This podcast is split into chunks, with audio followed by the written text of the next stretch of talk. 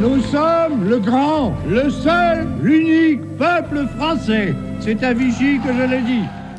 Bonjour, c'est Nicolas Poincaré. Bonjour, c'est Fabien Randrian Arissoa. C'est une ville associée aux heures les plus sombres de notre histoire. Vichy n'a jamais pu se départir de son image de capitale des collabos. Jusqu'à aujourd'hui, jamais un président de la République n'y était allé. Pour évoquer ce passé douloureux, on vous explique.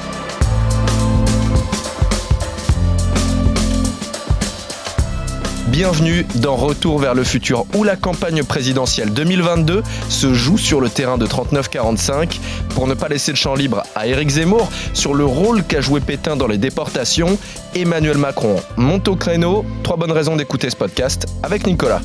Oui, on va voir que sans discours, presque sans dire un mot, Emmanuel Macron a répondu à Eric Zemmour en se rendant donc sur les lieux même du pétinisme. On va décrire ces lieux, on va vous raconter l'histoire de cette petite ville, Vichy, qui s'est retrouvée malgré elle capitale de, de l'État français pendant 4 ans. Et puis, je vais vous dire ce qui est devenu l'appartement de Philippe Pétain. Il a été racheté par une association de nostalgiques dirigée par un homme qui a essayé de tuer le général de Gaulle. C'est toute une histoire.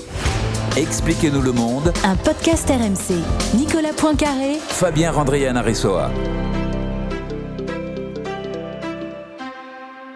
C'est quelque chose qu'on n'apprend pas vraiment dans les livres d'histoire. On occulte un peu cette partie, mais pourquoi est-ce que c'est tombé sur Vichy déjà? Eh bien parce qu'en juin 40, c'est la panique. Les Allemands euh, ont, lancé leur guerre, la France recule, le gouvernement français fuit Paris devant l'arrivée de l'armée allemande. Et alors dans un premier temps, les, fonctionnaires, les ministres se retrouvent vers Bordeaux, d'autres pensent qu'on va pouvoir peut-être se replier à Clermont-Ferrand, il y en a qui vont à Tours. Et puis finalement, il y a cette petite ville dans l'Allier, sous préfecture, qui est une ville thermale, grande ville thermale qui est très à la mode depuis euh, des décennies, depuis Napoléon III, avec donc un parc hôtelier formidable, au moins euh, une soixantaine de très beaux hôtels. Et puis alors, un hasard euh, total, on vient de rénover et de construire un des standards téléphoniques les plus modernes de France. Ça passe, on peut appeler l'étranger depuis Vichy, ce qui pour gouverner est quand même essentiel. Donc voilà à quoi va se jouer le, destin de cette petite ville, les hôtels, plus le standard téléphonique et eh bien le, les parlementaires, les députés, les sénateurs, les ministres, les services, les fonctionnaires et le maréchal Pétain, bah, tout le monde, début juillet 40, débarque à Vichy. L'attractivité de Vichy à ce moment-là, c'est une malédiction pour les décennies qui vont suivre jusqu'à aujourd'hui, puisque quand on dit Vichy, on pense plus du tout au terme. Vichy, c'est la capitale du pétainisme. Voilà, et les pauvres habitants de Vichy, bah, ils vivent avec cette image terrible depuis 77 ans et ils ont bien du mal à, à s'en défaire. Ils voudraient qu'on dise dans le langage courant le régime de Pétain plutôt que de dire le régime de Vichy. Mais bon, voilà, c'est rentré quand même dans le vocabulaire courant, le synonyme de collaboration avec l'Allemagne d'Asie, d'indignité, de complicité, de crimes contre l'humanité, de tout ce qui s'est fait de très grave dans cette ville, ben ça reste associé au, nom de la ville. Alors le maire actuel, Frédéric Aguilera, il fait tout depuis des années pour essayer de montrer que cette ville ne porte pas la responsabilité de la collaboration, que c'est la France entière qui a collaboré, pas seulement Vichy, même si ça se passait géographiquement là-bas. Donc il était très heureux d'accueillir Emmanuel Macron parce que il y voit effectivement le fait que le président de la République vienne sur les lieux même de la collaboration, le signe que la France reconnaît que cette histoire était une histoire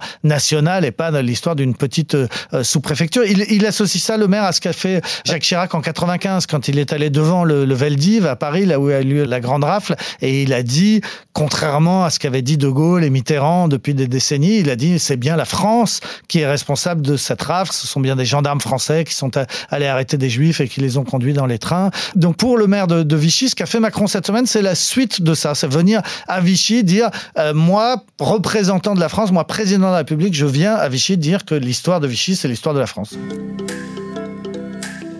Dans les années qui ont suivi la Seconde Guerre mondiale, le général de Gaulle s'était rendu à Vichy pour ne pas qu'il se sente mis à l'écart de la communauté nationale. Il prenait la réconciliation sans revenir sur les crimes du pétainisme. Il y a un peu d'émotion pour moi à me trouver officiellement à Vichy. Vous en comprenez les raisons, mais nous enchaînons l'histoire. Nous sommes un seul peuple, quoi qu'il nous soit arrivé. Les péripéties ont pu être ce qu'elles furent, les événements ce qu'ils ont été. Nous sommes le grand, le seul, l'unique peuple français. C'est à Vichy que je l'ai dit. Ça, c'était le 17 avril 59, mais le général de Gaulle, devenu président, ne s'était pas rendu exactement sur les lieux important de cette histoire. Voilà, c'est ça qu'on souligne euh, à, Vichy, c'est que effectivement le général de Gaulle était passé, il avait crié Vive Vichy, il était le seul à pouvoir crier ça, hein, parce que quand même dire Vive Vichy en 59, c'est connoté, hein, c'est dire Vive la collaboration. Bon, lui, c'était quand même le symbole de la résistance, donc il pouvait se permettre de dire Vive Vichy sans qu'on l'accuse d'être collabo. Mais alors, ses successeurs, président de la République, aucun autre n'a osé mettre les pieds dans cette ville un petit peu euh, maudite, quoi, dans cette ville marquée par cette histoire. Donc Pompidou n'y est pas allé. Euh, Giscard y est passé, mais alors vraiment en coup de vent et, et pour tout un congrès qui n'avait rien à voir avec l'histoire de la ville. Euh, Mitterrand n'y est pas allé, et pour cause, parce que Mitterrand, il avait bien connu Vichy, mais sous Pétain, hein, il y avait été. Donc si Mitterrand, président de la République, était revenu à Vichy, bah, qu'est-ce qu'on n'aurait pas dit? On aurait aussitôt rappelé toute son histoire à Vichy, et naturellement, il ne le souhaitait pas. Et puis ensuite, eh ben, les, les, présidents suivants, alors Jacques Chirac, on l'a dit, il fait le, discours du Veldiv qui est, qui est très important, il n'avait pas besoin d'aller à, à, Vichy. Puis après, bah, l'histoire s'est faite, et les suivants, Sarkozy, Hollande, voilà, jusqu'à Macron n'avait pas ressenti le besoin de, de se rendre dans cette petite ville. Alors Macron, effectivement, lui, il est le premier, même De Gaulle ne l'avait pas fait, à être allé sur les lieux du crime. C'est ce qu'on appelle à Vichy le quartier des ministères, c'est-à-dire des grands hôtels qui étaient tous devenus des ministères. Donc Macron, il s'est rendu près de l'hôtel du Parc où euh, travaillait Pétain. Il travaillait au troisième étage et il avait un petit appartement de deux pièces au même étage dans lequel il vivait. Donc il passait ses journées dans cet hôtel du Parc. Et puis Pierre Laval, le Premier ministre, était à, l'étage d'en dessous. Pas très loin, il y avait ce qu'on appelait l'hôtel Algéria, l'Algéria Hotel plutôt, qui était le lieu où se trouvait le commissariat général aux affaires juives. Donc c'est de là qu'a été euh, élaboré le statut des juifs, les interdictions professionnelles, les recensements des noms, des adresses des juifs qui ont servi à faire les rafles. Ça a été dirigé dans un premier temps par un type qui s'appelait Xavier Valla, puis ensuite par un autre. C'est on va juste le rappeler pour ceux qui écoutent Zemmour disant que Pétain a sauvé des juifs. Hein, euh, le commissariat aux affaires juives, il n'avait pas vraiment pour vocation de sauver les juifs français. Donc voilà, Macron est allé dans tous ces lieux-là. Un petit peu plus loin, il y a un autre hôtel qui s'appelle l'hôtel Parc Hardy, où des miliciens torturaient des résistants. Tout ça a été documenté, on sait ce qui s'y est passé. Voilà. Et tout ça dans un charmante petite ville thermale.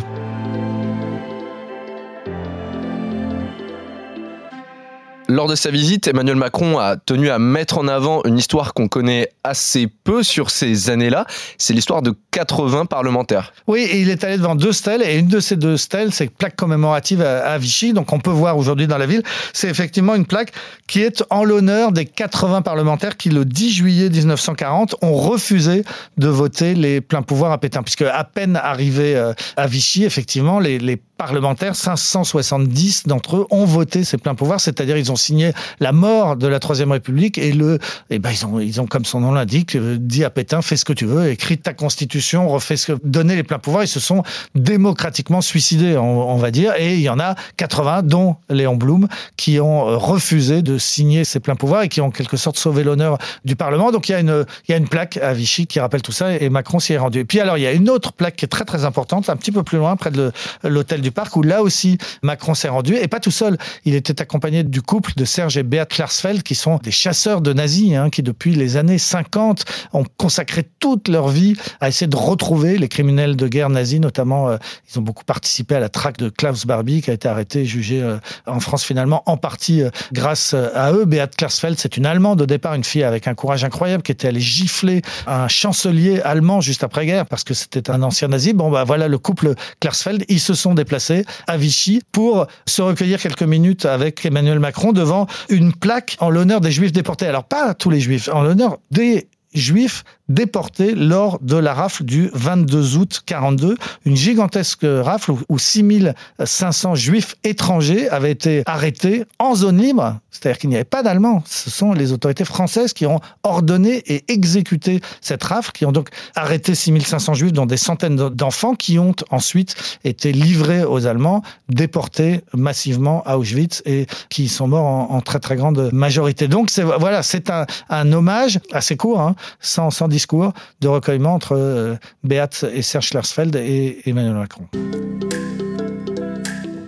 À Vichy, on a bien compris que tout était une histoire de symboles et la ville, les autorités de la ville font en sorte maintenant qu'il y ait des lieux, qu'il y ait des plaques, notamment des noms de rues qui rendent hommage aux victimes du pétainisme. Oui, et donc récemment, le parvis de l'Opéra, donc là où le, le Parlement s'était réuni pour voter le plein pouvoir à, Pétain, bah, ce parvis, maintenant, ça s'appelle le parvis Simone Veil.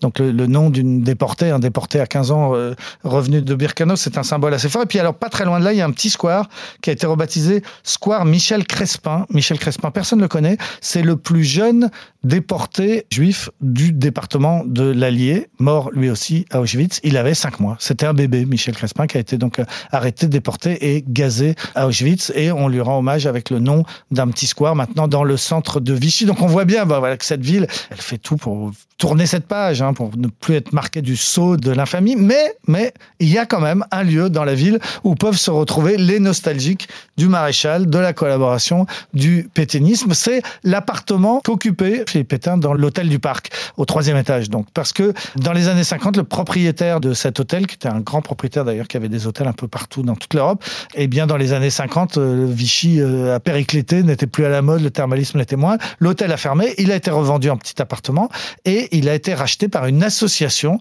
des amis du maréchal Pétain. Donc c'est clair et net. Hein, ils l'ont acheté et ils en ont fait une sorte de petit musée qu'on peut visiter. Non pas, en- il faut adhérer d'abord à l'association et si vous adhérez, vous avez le droit d'aller visiter ce lieu culte donc des pétainistes. Ce qui est incroyable, c'est que l'actuel président de cette euh, association des amis du maréchal Pétain, donc qui possède l'appartement, eh ben il s'appelle Louis de Condé. Il a 84 ans, il est toujours vivant. Et Louis de Condé, il a quand même toute une histoire parce qu'il a été condamné à 15 ans de réclusion criminelle en 1963 pour avoir participé à trois attentats contre le général de Gaulle, dont l'attentat du Petit Clamart. Il faisait partie des complotistes qui ont tenté de tuer le président de la République en tirant sur sa déesse euh, au Petit Clamart en banlieue parisienne, alors que le président de Gaulle allait vers euh, prendre un avion à, à Villacoublay. Donc ce type-là, il a été condamné à 15 ans de prison. Il reste nostalgique du maréchal Pétain, nostalgique de l'Algérie française et, et propriétaire, via son association, de l'appartement de Philippe Pétain à Vichy.